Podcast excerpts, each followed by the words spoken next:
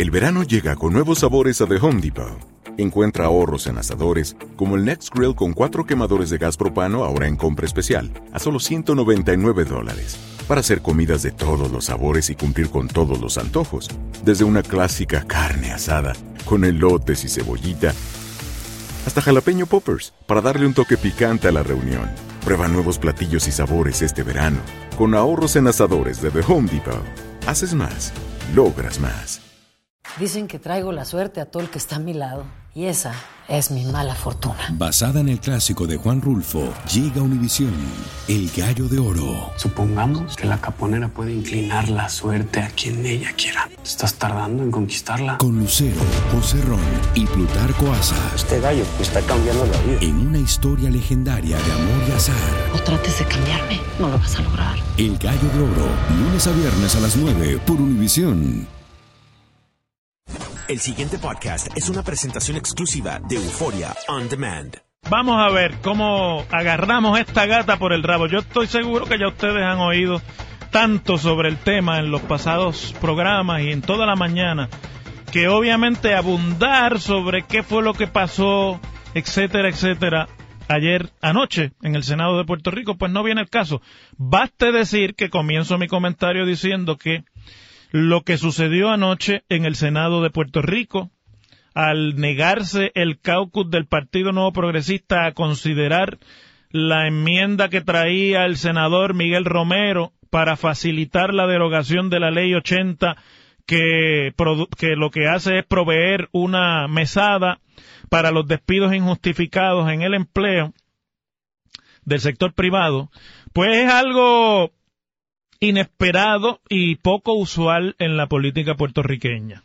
Tengo que decirlo como las cosas como son. En otros tiempos, y siendo la política puertorriqueña como es, la sangre no hubiese llegado al río.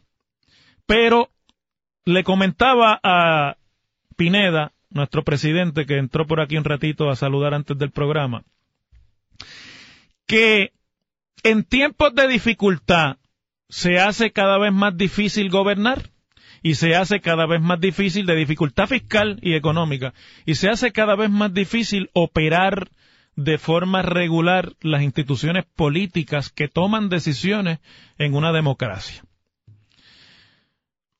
Ayer, luego de toda una novela de meses o de semanas en términos de cómo iba a ser el desenlace del presupuesto de Puerto Rico, que este año estaba condicionado o está condicionado por un plan fiscal de cinco años aprobado por la Junta de Supervisión Fiscal y por el requisito de la ley promesa de que el presupuesto lo apruebe la Junta de Supervisión Fiscal después de que lo vea el gobernador y lo vea la legislatura,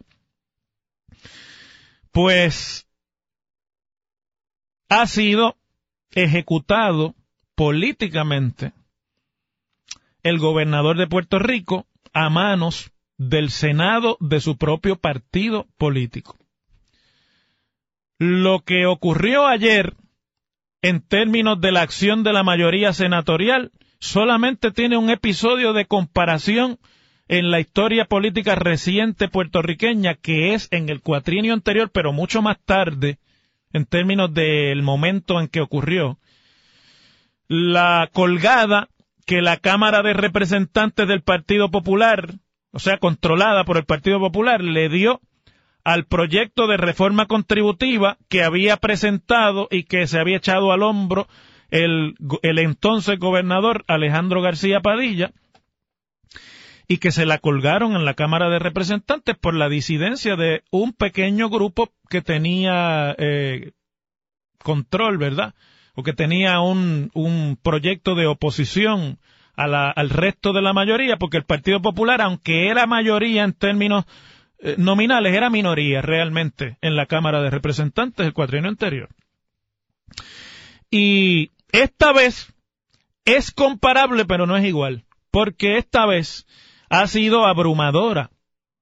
La mayoría de los senadores del PNP que decidieron darle la espalda a una maniobra política del gobernador Ricardo Rosselló para tratar de con un empate de tipo embeleco de negociación, sacarle a la Junta de Supervisión Fiscal un presupuesto que le permitiera al gobierno gastar en niveles que no requirieran ciertos ajustes a la nómina del gobierno, a las operaciones de las agencias, a las operaciones de los municipios,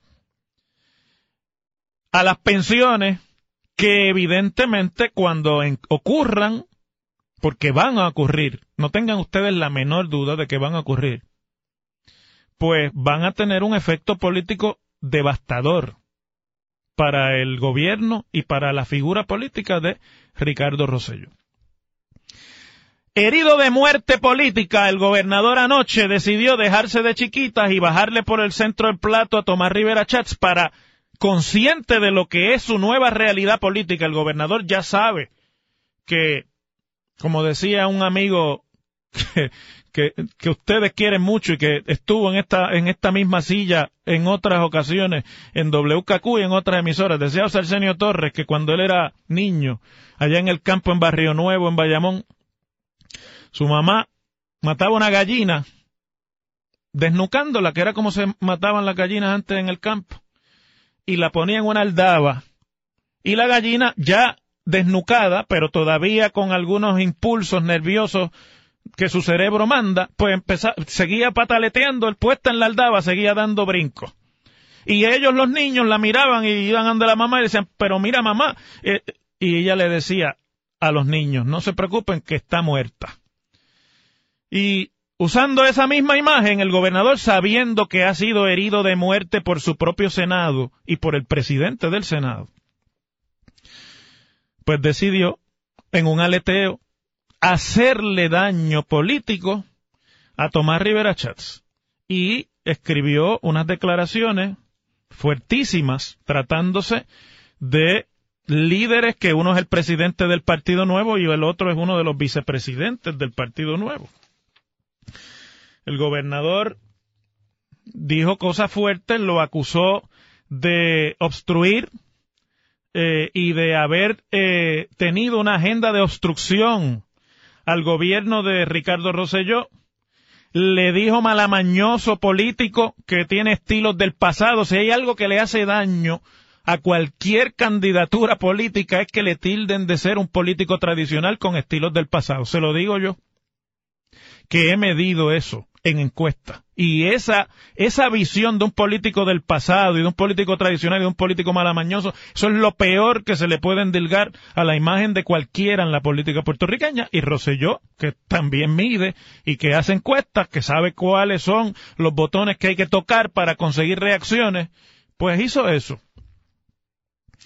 Y le, le propinó un golpe fuerte a Tomás Rivera Chats, quien está aquí Mire, esto no se trata ni de la ley 80, ni de los derechos de los trabajadores, ni se trata del futuro económico de Puerto Rico. Esto es un capricho de un sector económico en Puerto Rico sobre representado en la Junta de Supervisión Fiscal que consciente del poder que tiene dentro de la ley promesa, que es la que rige los destinos fiscales de Puerto Rico por los próximos 10 o 15 años en Puerto Rico, se tomó la atribución de en el plan fiscal incluir eso que es un interés de varios grupos del sector empresarial en Puerto Rico, que no va a resolver la economía, que no va a traer inversión, nada de eso, por eso no pueden presentar evidencia económica.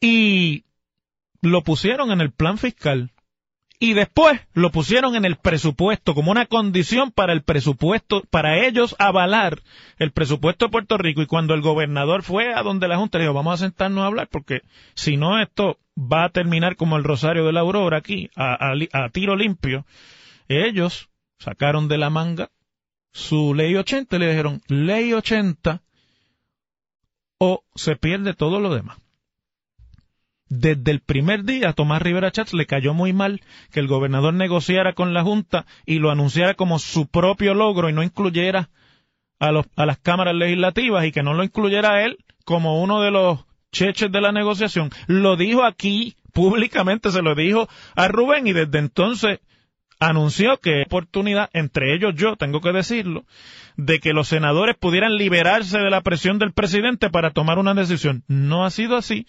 Y el Senado, después de mucha vuelta, anoche ejecutó, el Senado PNP, anoche ejecutó políticamente al gobernador del PNP. Antes de cumplirse los primeros dos años de la administración, lo han dejado sin cabeza. Y al ocurrir eso, ese escaramuza entre los líderes máximos del gobierno y del partido nuevo, los líderes electos de mayor rango, son el gobernador, el presidente del Senado y el presidente de la Cámara. Pero en este caso, entre el presidente del Senado y el gobernador, ocurre al interior del PNP una reacción que es la natural, la totalmente esperada en un momento como esto, y por eso Rosselló hizo lo que hizo anoche. Usted se mete en las redes sociales, donde quiera que algún representante del PNP, o sea, de ese corazón del rollo, pone algo en las redes sociales. ¿Qué es lo que podemos por ahora medir? Después habrá que medirlo científicamente, pero por ahora uno puede cogerle el pulso a la opinión pública por ahí y donde quiera que eso está comentado por alguna figura política o del análisis y demás, usted ve la retraíla de activistas del corazón del rollo del PNP en abierta virulencia y odio contra el presidente del Senado. Le tildan de traidor, le tildan de, tener una agenda, lo tildan de que lo van a ejecutar en las primarias, etcétera, etcétera. Tomás sabe que él no va a morir en las primarias, porque aún estando herido por el gobernador. La realidad es que él es una figura importante dentro del PNP y que tiene un factor reconocimiento dentro de ese liderato del corazón del rollo que es casi total, si no es total, y por lo tanto es muy difícil derrotar a Tomás Rivera Chávez en una primaria en la que van a participar 10, 12, 15 candidatos, sabrá Dios cuántos, y él siendo la figura de fuerza que es. Exactamente. Y entonces, pues la realidad también es que el gobierno sabe, el gobernador sabe que en este momento las posibilidades de terminar con un presupuesto balanceado son ninguna eso que aprobó la Cámara está descuadrado por más de 300 millones, o sea que esto va a ser una, una, una, un festival. La Junta de Supervisión Fiscal, cuando llegue el momento de final de este mes, va a descuartizar al gobierno de Puerto Rico en términos presupuestarios. Y la realidad es que el gobierno, el presidente del Senado está simplemente haciendo la siguiente ecuación. El gobierno está muerto, va a ser un descuartizamiento porque no va a haber ninguna consideración de la Junta en cuanto al gasto presupuestario, sino que vienen los recortes a rajatabla en la universidad, en los municipios, en las pensiones, en todo. Y la realidad es que van a tratar de, mm, de ejecutar a Tomás Rivera Chats dentro del PNP, pero Tomás Rivera Chats lo que hace es finalmente logrando no ser como si, como fue por mucho tiempo la figura más odiada del, del PNP fuera del PNP. Finalmente Tomás Rivera Chats puede lograr reivindicarse con aquellos electores que están fuera del PNP o que son PNP soft o que son populares de derecha casi estadistas con los que tenía una muy mala imagen política y que no ganaba votos fuera del PNP.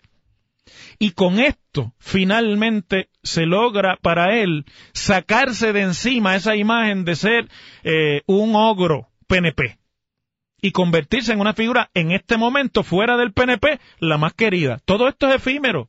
Esto es cuestión de, que surja la semana que viene otro asunto y se acabó.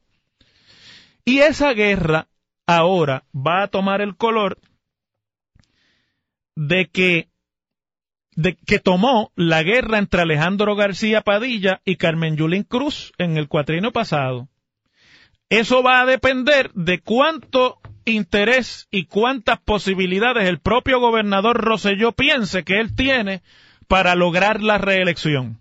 Si el gobernador de aquí a un tiempo se da cuenta que está liquidado, le va a meter las manos a Tomás Rivera Chats cada vez que la Junta tumbe algo de los beneficios o tumbe algo de la nómina o tumbe algo del presupuesto y le va a echar los 20 a Tomás Rivera Chats para convertirlo en el malo de la película dentro del PNP e inviabilizarlo así en cualquier aspiración a cualquier otra cosa que no sea un senador por acumulación.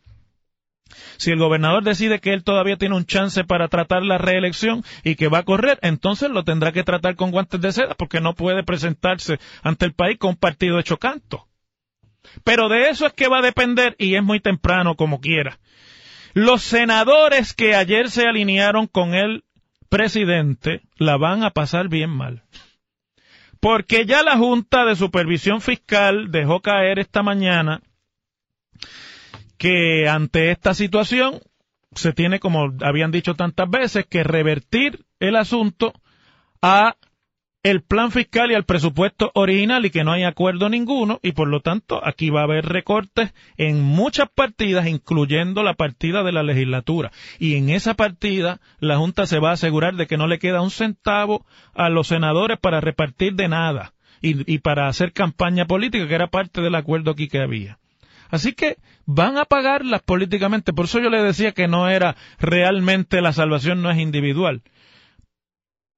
Porque faltan dos años para las primarias y faltan dos años para las elecciones. De aquí a allá, cuando el clima económico y fiscal se deteriore y cuando los golpes y el dolor de lo que ahora va a venir sin ningún tipo de tapujo se sienta en el electorado, el elector no se va a acordar de la votación de anoche ni de la discusión de esta semana. Esto es un paquete completo. Y esa es la realidad política. Tomás va a sobrevivir en las primarias, como ha sobrevivido siempre, y va a seguir siendo senador por acumulación mientras él quiera ser senador por acumulación. Pero cuánto chance tenga de convertirse en el líder máximo o salir de ese encajonamiento va a depender de cuánto de la culpa de lo que viene el gobernador decida endilgarle de aquí hasta que termine el cuatrienio. Y tiene el púlpito para hacerlo. Lo único que se tendría que pasar los dos años en guerra. Ahora, esto comienza un camino de litigio interminable que va a tomar mucho más tiempo del que uno podría prever porque se trata de un asunto altamente complicado cuando se mete con el asunto del capítulo 3. Pero mire, pues eso es bien fácil, es decir, los asuntos que están contenidos en el plan fiscal y en el presupuesto, dice la ley promesa que no son revisables por los tribunales. Y lo que va a pasar es que la jueza va a decir yo ahí no me puedo meter porque ese es un asunto que no me da poder la ley a mí para revisarlo. Así que resuelvan ustedes y cumplan. Y lo que sí dice la ley es que la Junta puede ir al tribunal a obligar al gobierno a cumplir con lo que diga el presupuesto. Y el presupuesto que se va a aprobar es el de la Junta en, pocos días. Da igual lo que haya o no aprobado la Cámara anoche. No tengo tiempo de hacer la pausa todavía. Dame dos minutitos más y no vine a tirar el sweeper porque no quiero que se me quede en el tintero, que ayer también el gobernador estuvo en Casablanca con los otros eh, gobernadores de los Estados Unidos, que por allá está, por eso es que hay gobernador interino. Y se le ocurrió en medio de una reunión que en la que hicieron un photo op y trajeron las cámaras, plantearle ante las cámaras nada más y nada menos que a Donald Trump el asunto de la estadidad. Y Donald Trump lo ha cogido de pasar el macho allí no solamente que le ha, lo ha ridiculizado, sino que además le ha dicho, mire, unas cosas que son realmente eh, ofensivas, que nadie hubiese tenido que aguantar, si no fuera porque la, la realidad política es otra en estos momentos para Ricardo Rosello. Mire lo que le ha dicho Donald Trump al gobernador Rosselló. Dice, el gobernador de Puerto Rico lo queremos mucho y lo vemos aquí como una figura simpática. Y dice, porque es brillante. Imagínense ustedes que le ha echado la culpa, estoy diciendo más o menos lo que dijo Trump, al huracán María del colapso de una red eléctrica que ya estaba en pésimas condiciones antes del huracán. Imagínense si es, inteligente este gobernador. Lo ha acusado de deshonesto y tramposo. Y después le dice que nos gusta y lo respetamos. La gente de Puerto Rico está aquí bien representada. Y cuando el gobernador hizo su alocución sobre la necesidad de la estadidad y que no queremos ser, ¿Sabe lo que Trump le contestó? Le dijo, bueno, después que los dos senadores de Puerto Rico sean republicanos, pues conmigo no hay problema. Todo el mundo sabe que Puerto Rico no va a ser un estado republicano. Entonces, a lo cual el gobernador tuvo que contestar que Puerto Rico va a ser un battleground state, o sea, un estado que no se sabe si va a ser demócrata o republicano, que están ahí en el medio, donde hay que ganarse los escaños. Eso no es verdad. Puerto Rico va a ser un estado demócrata. Esa es la realidad. El día que algún día, si algún día sucede que Puerto Rico sea Estado de la Unión, va a ser un Estado demócrata. No tengan la menor duda de eso. No es ningún battleground state. Por lo tanto, Trump lo que le dijo fue, ay, olvídate de eso, chico. Que ni caso te vamos a hacer. Y se lo echó a chiste. Un día malo ayer para el gobernador. Las cosas como son. El pasado podcast fue una presentación exclusiva de Euphoria On Demand. Para escuchar otros episodios de este y otros podcasts, visítanos en euphoriaondemand.com. Esto solo es el principio. Porque lo mejor. Esto no se va a quedar. Lo más impactante. ¿Por qué? Soy tu madre. Esta mujer me robó. Por favor, abre tus ojos. Está por venir en. ¡Pablo! ¿Entendiste? Tu vida es mi vida. De lunes a viernes a las 8 por Univisión. Y eso sí que amerita un brindis, ¿no crees?